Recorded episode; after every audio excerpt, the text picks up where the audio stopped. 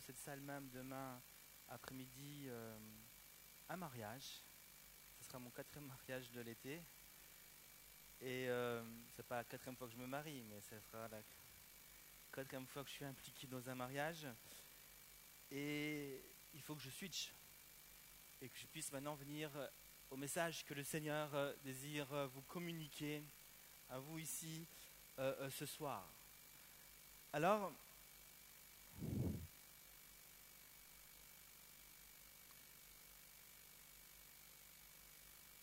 dans Marc chapitre 12, on l'a lu pour ceux qui étaient là, vendredi dernier, je lis juste ce verset, ce sont des versets que vous connaissez certainement très bien.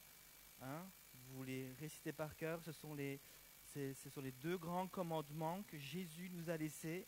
Je vais juste les lire pour introduire ce message. Dans Marc chapitre 12, verset 29, Jésus répondit, Voici le premier, le premier commandement.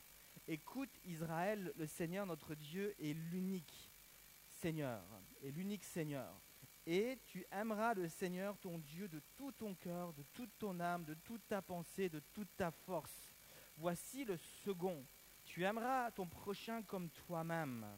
Il n'y a pas d'autre commandement plus grand que cela. Amen. Nous avons donc vu la dernière fois, vendredi dernier, et juste pour résumer très courtement, que l'amour, le véritable amour, je parle de l'amour de Dieu, nous avons vu, que l'amour de Dieu crée des relations.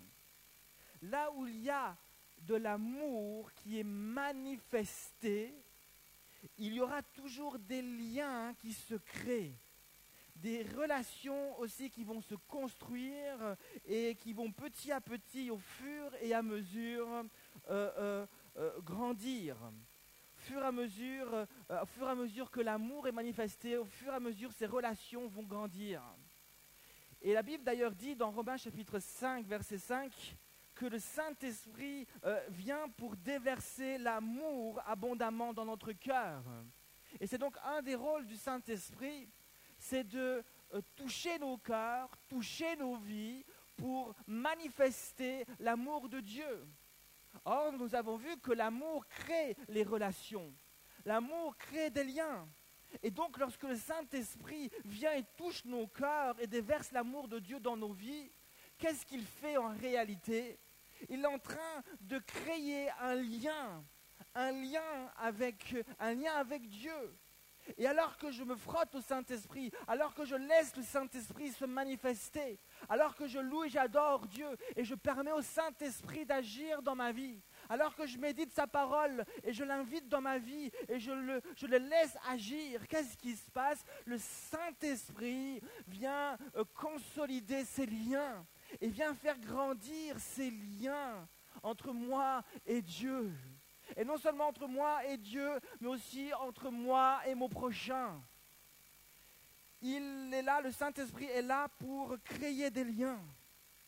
Et je suis appelé à vivre dans sa présence pour être ce jeune qui va vivre la relation avec Dieu, mais qui va chercher aussi à entrer en relation avec les autres c'est notre mission, j'ai envie de dire, de créer des liens avec les autres.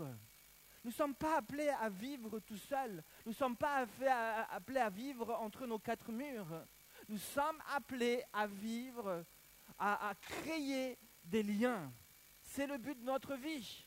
Nous, nous, sommes là pour créer des liens et le Saint-Esprit va nous aider dans ce sens. Maintenant, euh, J'aimerais vous partager juste quelques pensées. Nous avons aussi vu donc à partir de là que ce qui compte véritablement pour Dieu, euh, c'est notre relation. Non seulement notre relation, mais qu'est-ce que je fais de, ma relation, comment je vis ma relation avec Dieu, mais aussi avec les autres? Mais aussi, on va le voir encore ce soir, avec moi-même. La relation, c'est ce qui compte. Mais qu'est-ce que je fais? Qu'est-ce que je fais de ma relation avec Dieu? Mais qu'est-ce que je fais de, mes relations avec les autres? Mais aussi, comment, quelle est mon attitude avec, avec moi-même Avec moi-même. Quelle attitude ai-je envers moi-même?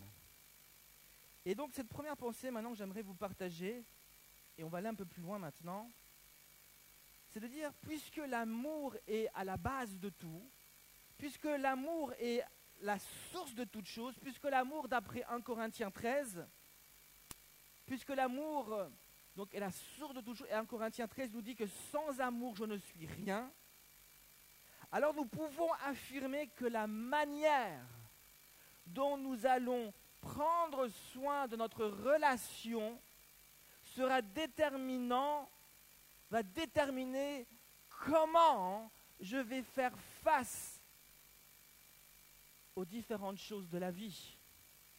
L'amour crée des liens.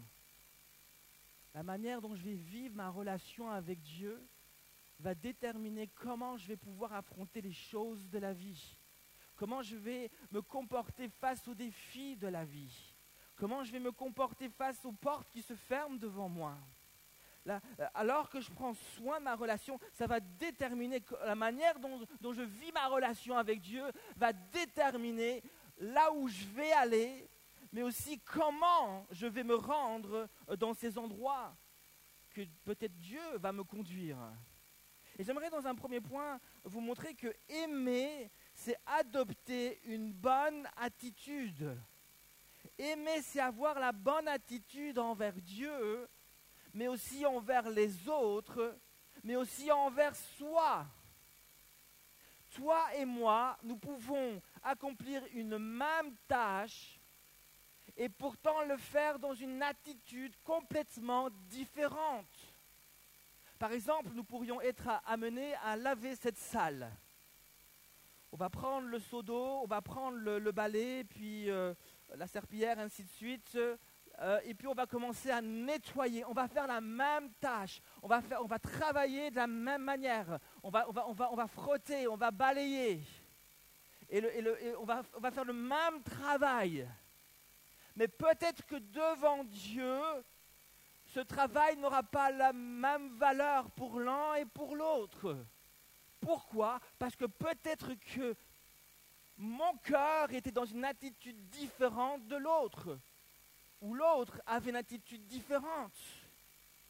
Et Dieu donc ne regarde pas seulement ce que je fais, mais va regarder comment je le fais. Jésus va un jour euh, observer comment euh, le peuple apportait l'offrande à Dieu.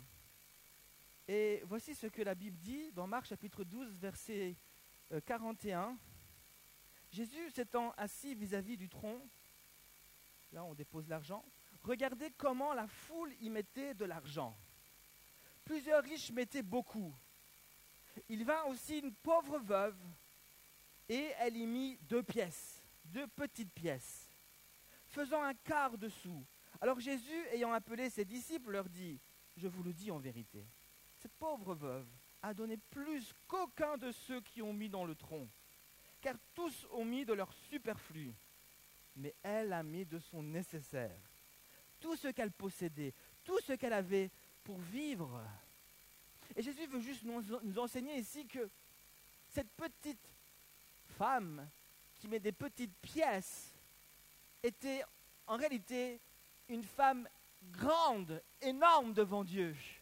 Parce que elle avait un cœur énorme. Et son attitude a fait la différence. Et pour Dieu, ce n'est pas le nombre de sous ou le nombre de choses que tu vas faire, mais avant toute chose, la manière que tu vas le faire, dont tu vas le faire. Matthieu chapitre 6, Jésus nous dira autre chose, à partir du verset 1. Il dira, gardez-vous de pratiquer votre justice devant les hommes pour en être vus. Autrement, vous n'aurez pas de récompense auprès de votre Père qui est dans les cieux. donc, euh, lorsque donc tu fais l'aumône, ne sonne pas de la trompette devant, devant toi, comme font les hypocrites dans les synagogues et dans les rues, afin d'être glorifiés par les hommes. Je vous le dis en vérité, ils reçoivent leur récompense. Mais quand tu fais l'aumône, que ta main gauche ne sache pas ce que fait ta main droite, afin que ton aumône se fasse en secret, et ton Père qui voit dans le secret te le rendra. Et puis il dira, on connaît bien ce verset qui suit, lorsque vous priez, ne soyez pas comme les hypocrites qui aiment à prier debout. les mains levées, non, c'est pas ça, dans les synagogues et au coin de rue, pour être vus des hommes. Je vous le dis en vérité, ils reçoivent leur récompense. Mais quand tu pries, entre dans ta chambre, ferme ta porte et prie ton Père qui est là dans le lieu secret. Et ton Père qui voit dans le secret te le rendra. Et puis ainsi de suite, ainsi de suite. Et ici, Jésus, dans dans ce qu'il enseigne ici et dans l'exemple qu'on a vu avec cette petite dame, cette, veuve, veut nous enseigner la valeur et l'importance de l'attitude de notre cœur. C'est pour cela aussi que la Bible nous enseigne que si nous sommes fidèles dans les petites choses, Dieu nous confiera de plus grandes. Que veut dire être fidèle? Être fidèle, c'est être digne de confiance. Une femme dira de son mari qu'il est fidèle parce que son mari est digne de confiance. Elle sait qu'elle peut lui faire confiance et vice-versa. Hein. Une femme fidèle est une femme digne de confiance. Et son mari sait que sa femme, il peut lui faire confiance. Maintenant, que veut dire être que veut dire être digne de confiance? Si fidèle, c'est être digne de confiance, que signifie être digne de confiance? Être digne de confiance signifie j'ai la bonne attitude. Une femme dira de son mari qu'il est fidèle parce qu'elle sait qu'elle peut lui faire confiance. Mais elle sait qu'elle peut lui faire confiance parce qu'elle sait que lorsque la tentation viendra, il aura la juste attitude. Elle sait que lorsque il va avoir euh, son argent ou son salaire, il ne va pas tout dépenser n'importe comment, il aura la juste attitude. Elle sait que lorsque la petite Miss va venir à côté par derrière, essayer de le séduire, il aura la juste attitude.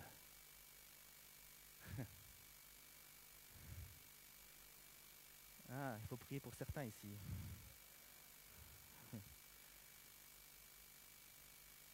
Est-ce que tu serais prêt, prête, de confier quelque chose de précieux et de grand à tes yeux, de grande valeur à tes yeux, à quelqu'un qui fait super bien son travail, mais qui n'a pas toujours la bonne attitude. Par exemple, est-ce que moi, je pose la question, je, me, je confierais ma petite fille Aline y a un an à une nounou qui fait super bien son travail. Alors je l'ai confié à quelqu'un qui est superbe. Mais est-ce que je, est-ce on s'est posé la question, est-ce qu'on est prêt à confier notre fille à quelqu'un peut-être qui est super professionnel, qui fait super bien à manger, qui va jamais acheter des petits pots au magasin, toujours les fruits qui viennent du marché et les légumes qui viennent du marché, qu'à prendre son temps de bien les cuire, les mélanger et puis donner quelque chose de bien, de très sain au bébé, qui, va, qui, qui, est, qui est professionnel pour changer les couches et qui va bien nettoyer les fesses, toujours brillantes, pas comme moi, il y a toujours un peu de traces de brun.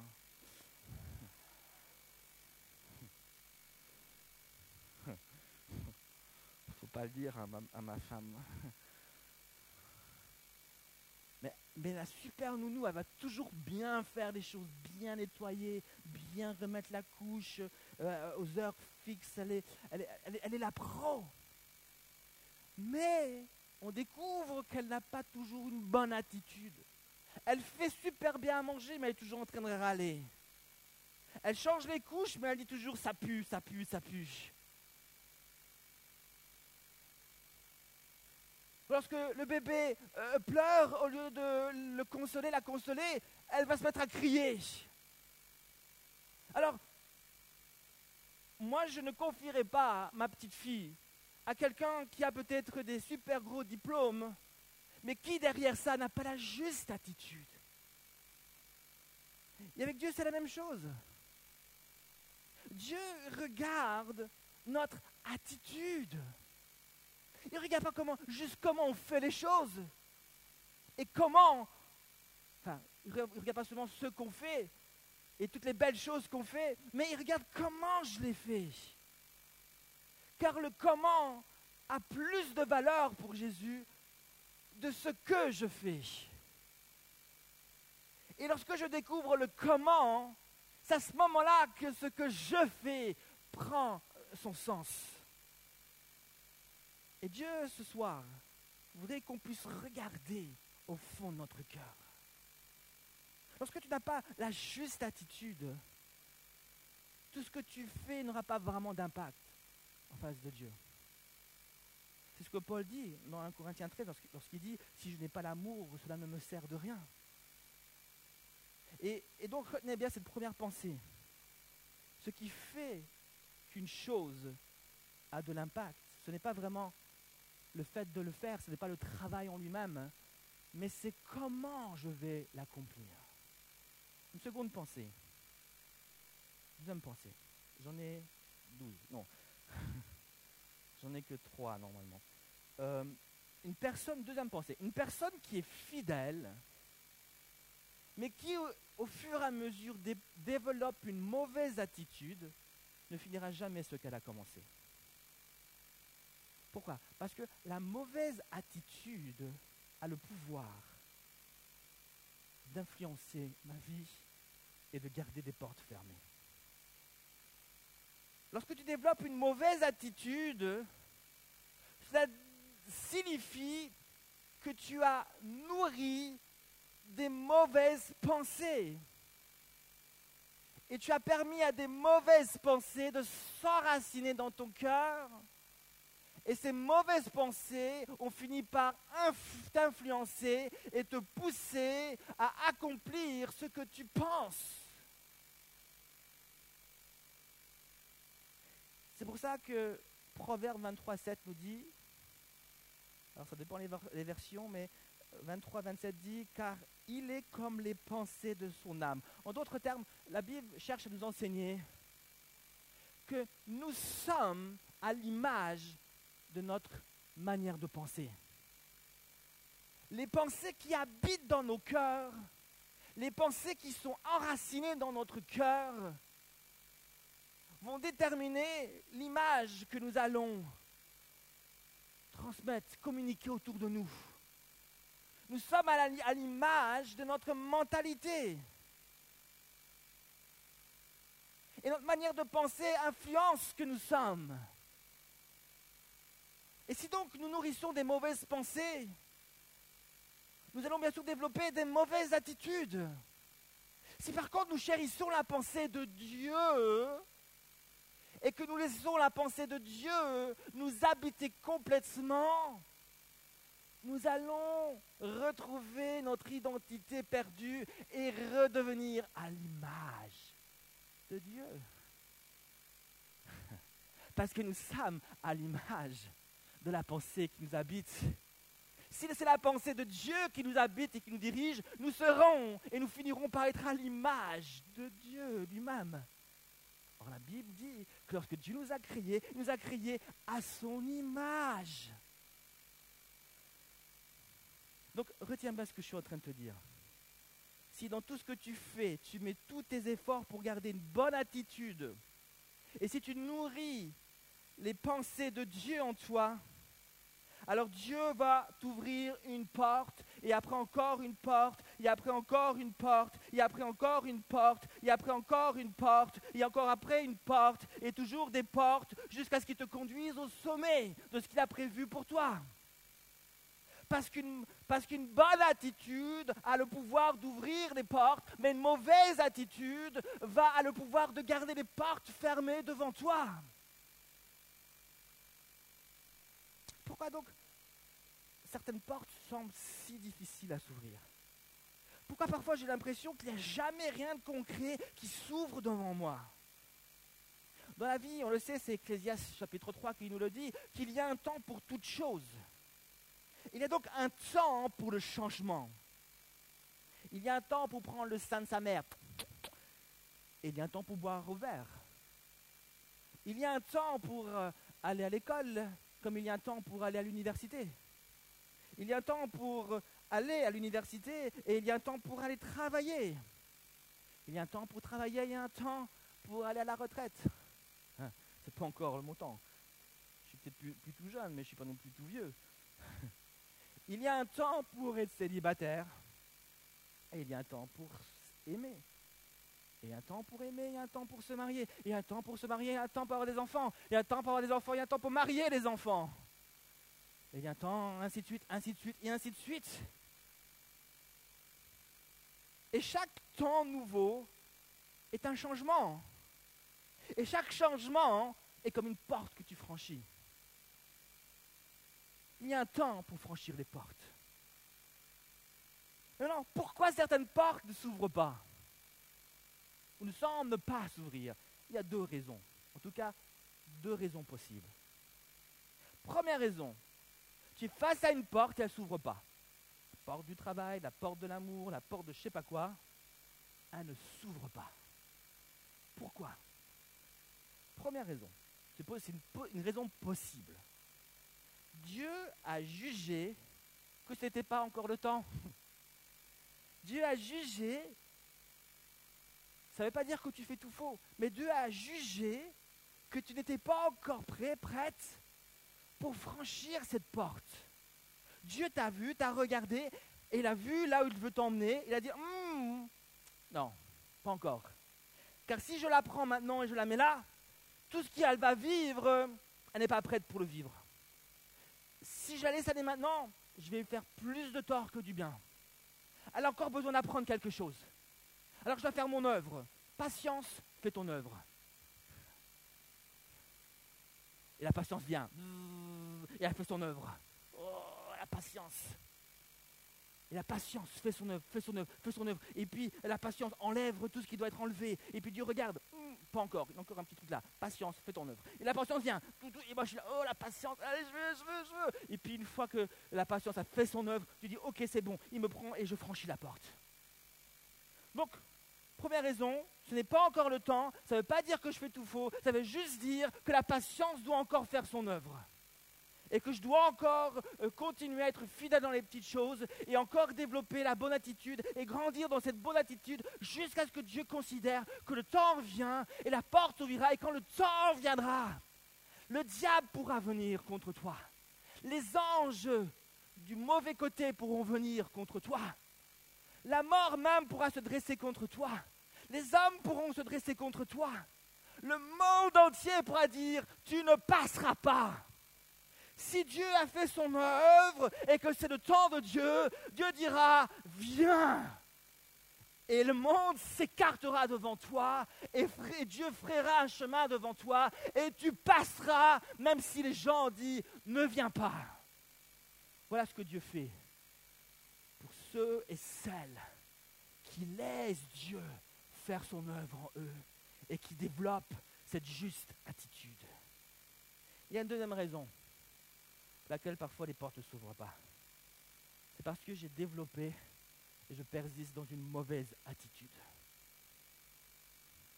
Et Dieu refuse parfois, refuse toujours de me confier de plus grandes choses lorsque je suis dans une mauvaise attitude. Parce qu'il sait que tu risques de faire des dégâts dans son œuvre et surtout dans les relations les uns avec les autres s'ils te laissent aller trop tôt, avec cette mauvaise attitude. Alors Dieu dit non. C'est peut-être le temps, mais c'est de la mauvaise attitude, alors Dieu ferme la porte. Alors moi je persiste, je persiste, je persiste dans cette mauvaise attitude, et je râle, et je fais plein de choses, et puis je persiste, et puis qu'est-ce que je passe, qu'est-ce qui se passe? Je finis par défoncer la porte. Et là Dieu ne peut plus rien me faire, il me lâche, et je fais des dégâts mais après, dans son amour, Dieu vient, me rechercher. Donc deux raisons. Ce n'est pas encore le temps, c'est le temps de la patience. Ce n'est pas encore le temps, mais c'est le temps de la patience. C'est encore le temps où Dieu doit labourer mon cœur. C'est encore le temps où Dieu doit arroser mon cœur. C'est encore le temps où la graine doit fleurir. Et quand, les fruits seront là, ben, ce sera le temps. Deuxième raison, c'est parce que j'ai développé une mauvaise attitude. Jésus a un jour à raconter euh, euh, cette parabole dans l'évangile de Marc au chapitre 4 que vous connaissez euh, certainement tous. À hein. chaque fois que je vous parle, je me dis bien sûr que vous connaissez bien la Bible, mais ce sont des passages connus qu'on a l'habitude de, raconter. Dans Marc chapitre 4, verset 2, Jésus dit ceci. Il leur enseigna beaucoup de choses en parabole et leur dit dans son enseignement, écoutez, Un semeur sortit pour semer. Comme il semait, une partie de la semence tomba le long du chemin. Du chemin. Les oiseaux vinrent et la mangèrent. une autre partie tomba dans un endroit pierreux, où elle n'avait pas beaucoup de terre. Elle leva aussitôt parce qu'elle ne trouva pas un sol profond. Mais quand le soleil parut, elle fut brûlée et sécha, faute de racines. Une autre partie, donc des graines, tomba parmi les épines. Les épines montèrent et l'étouffèrent, et elle ne donna point de fruits. Une autre partie tomba dans la bonne terre, elle donna du fruit qui montait et croissait, et elle rapporta trente, soixante et cent pour un. Puis il dit que celui qui a des oreilles pour entendre, entende. Et je voudrais comparer ce soir notre mauvaise attitude à cette mauvaise herbe ou à ces épines qui grandissent et qui finissent par étouffer la parole de Dieu en nous, la présence de Dieu en nous, le feu de Dieu en nous. La mauvaise attitude est comme une mauvaise, une mauvaise herbe et comme des épines, comme nous dit la parabole, qui finissent toujours par étouffer le feu de Dieu en moi. Et lorsque tu demeures et tu restes dans une mauvaise attitude, c'est ton feu qui est en danger. Le feu qui est en toi. Le feu que tu as pour la parole de Dieu. Le feu que tu as pour la prière. Le feu de l'appel de Dieu qui est en toi, qui est en danger. Nous devons donc faire tout pour ne pas rester ouais, dans une mauvaise attitude, mais rester dans la présence et, nourrir la pensée de Dieu en nous. Troisième pensée. Et je termine avec ça. je voudrais, cette troisième pensée, vous poser une question. Est-ce que avoir une mauvaise attitude, c'est forcément toujours lorsque tu râles? Est-ce qu'il faut forcément râler pour avoir une mauvaise attitude. Mais je ne pense pas.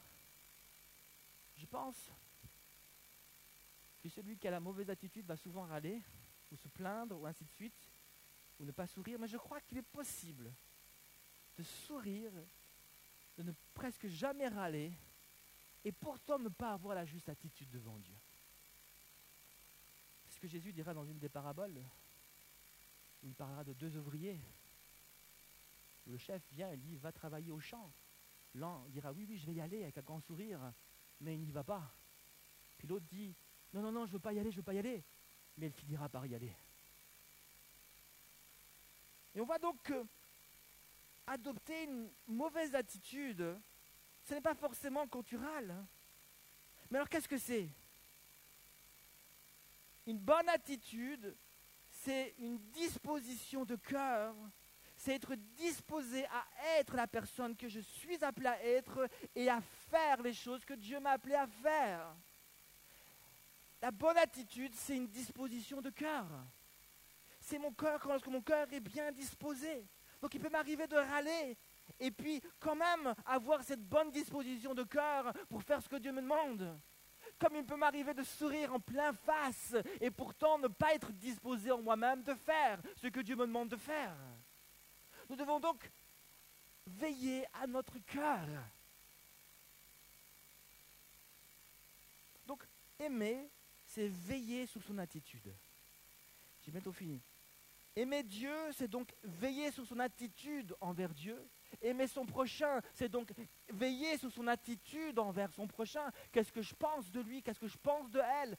Comment je vais agir ou réagir, comment je vais réagir face à son attitude. Voilà, j'aime l'autre, donc je vais veiller sur mon attitude envers l'autre. Aimer maintenant soi-même. Jésus a dit, tu aimeras ton prochain comme toi-même. Donc nous sommes aussi appelés à nous aimer. Alors, s'aimer soi-même, ça ne veut pas dire que euh, je m'adore de manière excessive, ou tous les matins je me regarde devant la glace et je me dis, oh que je suis beau, oh que je suis belle, que tout le monde craque devant moi, que les mecs soient à genoux devant moi, que les femmes s'élèvent. Non. S'aimer soi-même, c'est être en lien avec soi-même. C'est être fidèle à soi-même. Soi-même, c'est quoi? C'est être fidèle à son corps, à son âme et à son esprit. C'est adopter la juste attitude en face de mon corps, les besoins de mon corps, mais aussi face aux besoins de mon âme, mais aussi en face des besoins de mon esprit. Lorsque mon corps réclame la nourriture alors que je viens de manger, la juste attitude, ce n'est pas encore de le nourrir. Lorsque mon corps dit j'ai faim alors que je ne l'ai pas du tout nourri, ce n'est pas la juste attitude de le laisser être affamé jusqu'à ne avoir que la, peau sur les os. Et, et je parle de certaines personnes qui vivent ces choses et qui vivent un enfer.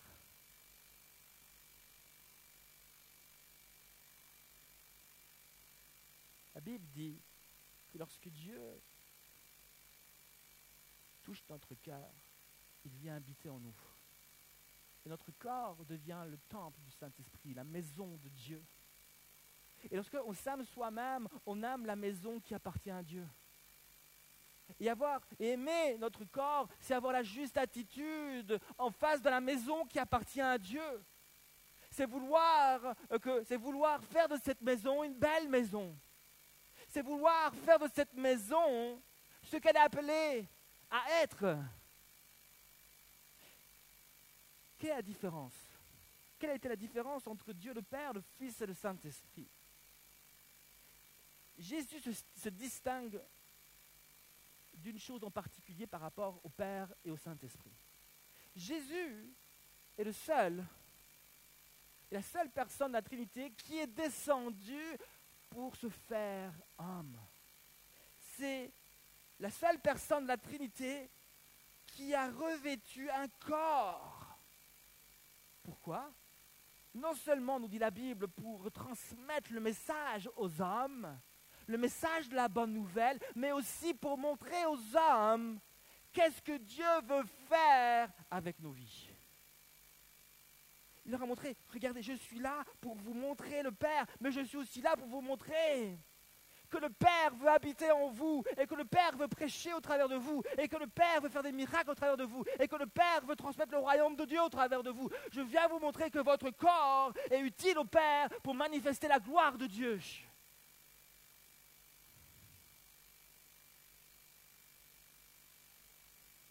Être fidèle à son âme et à son esprit, c'est aussi en prendre soin et le nourrir.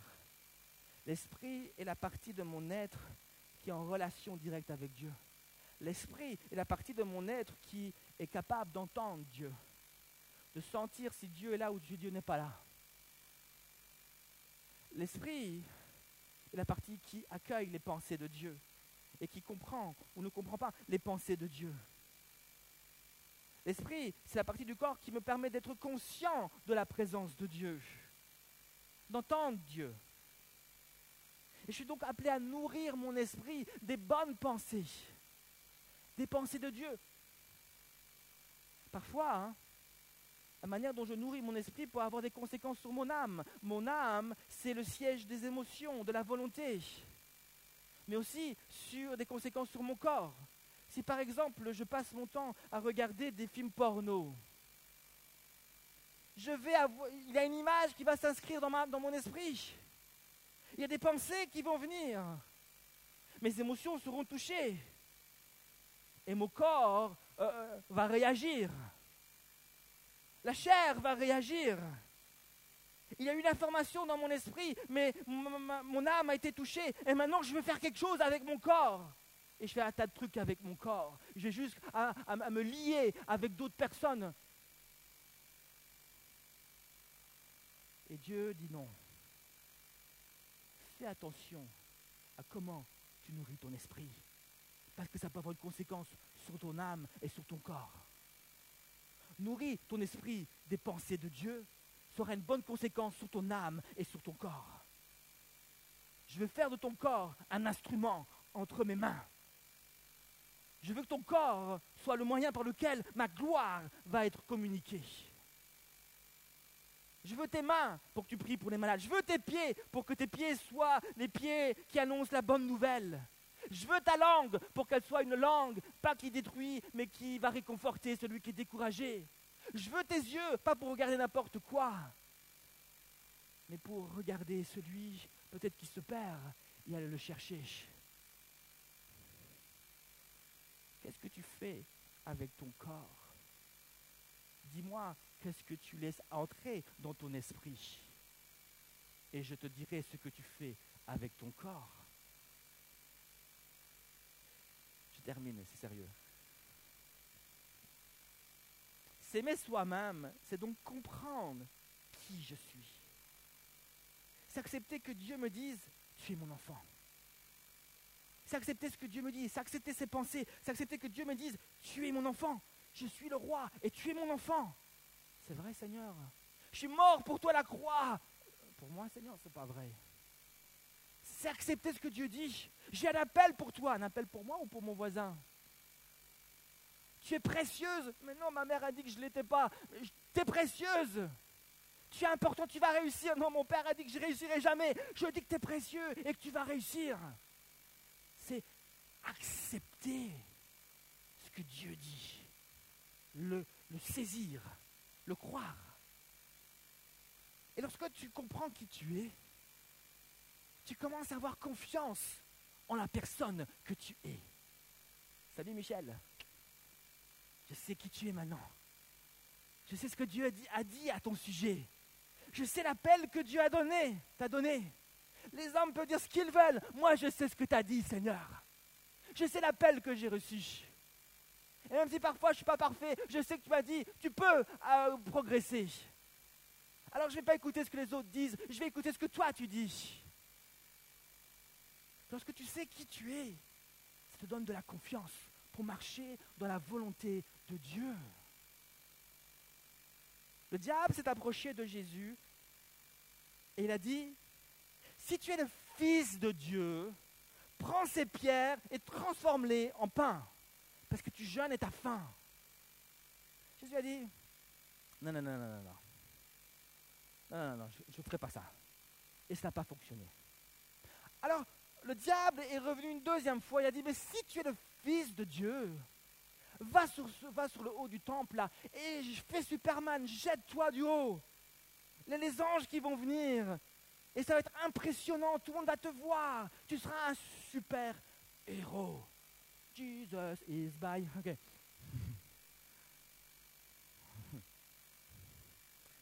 Mais Jésus a dit, non, non, non, non, non, non, je ne vais pas faire ça. Non, non, je, ne veux, pas. Je veux... Et ça n'a pas marché. Alors le diable est revenu une troisième fois, dit, si tu es le Fils de Dieu, alors regarde, euh, regarde les royaumes, mets-toi à genoux devant moi et je te donnerai tout. Jésus a dit, non, non, non, non, non, je ne le ferai pas. Savez pourquoi Jésus ne l'a pas fait Le diable a dit, si tu es le Fils de Dieu, fais ceci, et fais ceci, et fais cela. Mais Jésus, lui, disait, c'est justement, justement parce que je suis le Fils de Dieu que je ne ferai pas ceci, ni cela, ni ceci. C'est justement parce que je suis le Fils de Dieu que je ne vais pas t'écouter, le diable. Parce que le Fils de Dieu, et les enfants de Dieu et les filles de Dieu, ça n'écoute pas le diable. Les enfants de Dieu, ça écoute ce que Dieu dit. Et Dieu a dit à Jésus, va dans le désert, ne l'écoute pas, mais résiste-lui. Alors je ne vais pas faire ce que tu me dis, mais je vais te résister parce que je suis le Fils de Dieu. Et parce que tu es l'enfant de Dieu, tu ne vas pas écouter ce que le diable dit. Tu vas lui résister. Tu vas lui résister en plein face. Et si tu fais de la boxe, ben ça ne sert à rien du tout. Il faut prier, il faut intercéder. Il faut pas une boxe spirituelle, mais si tu écoutes Dieu, ça va marcher. Amen. Je ne vais pas aller plus loin. J'avais douze pensées, mais je arrête à trois. Est-ce que quelqu'un peut venir au piano? Enfin, quelqu'un, quelqu'un qui sait jouer. Euh, Anne-Christelle.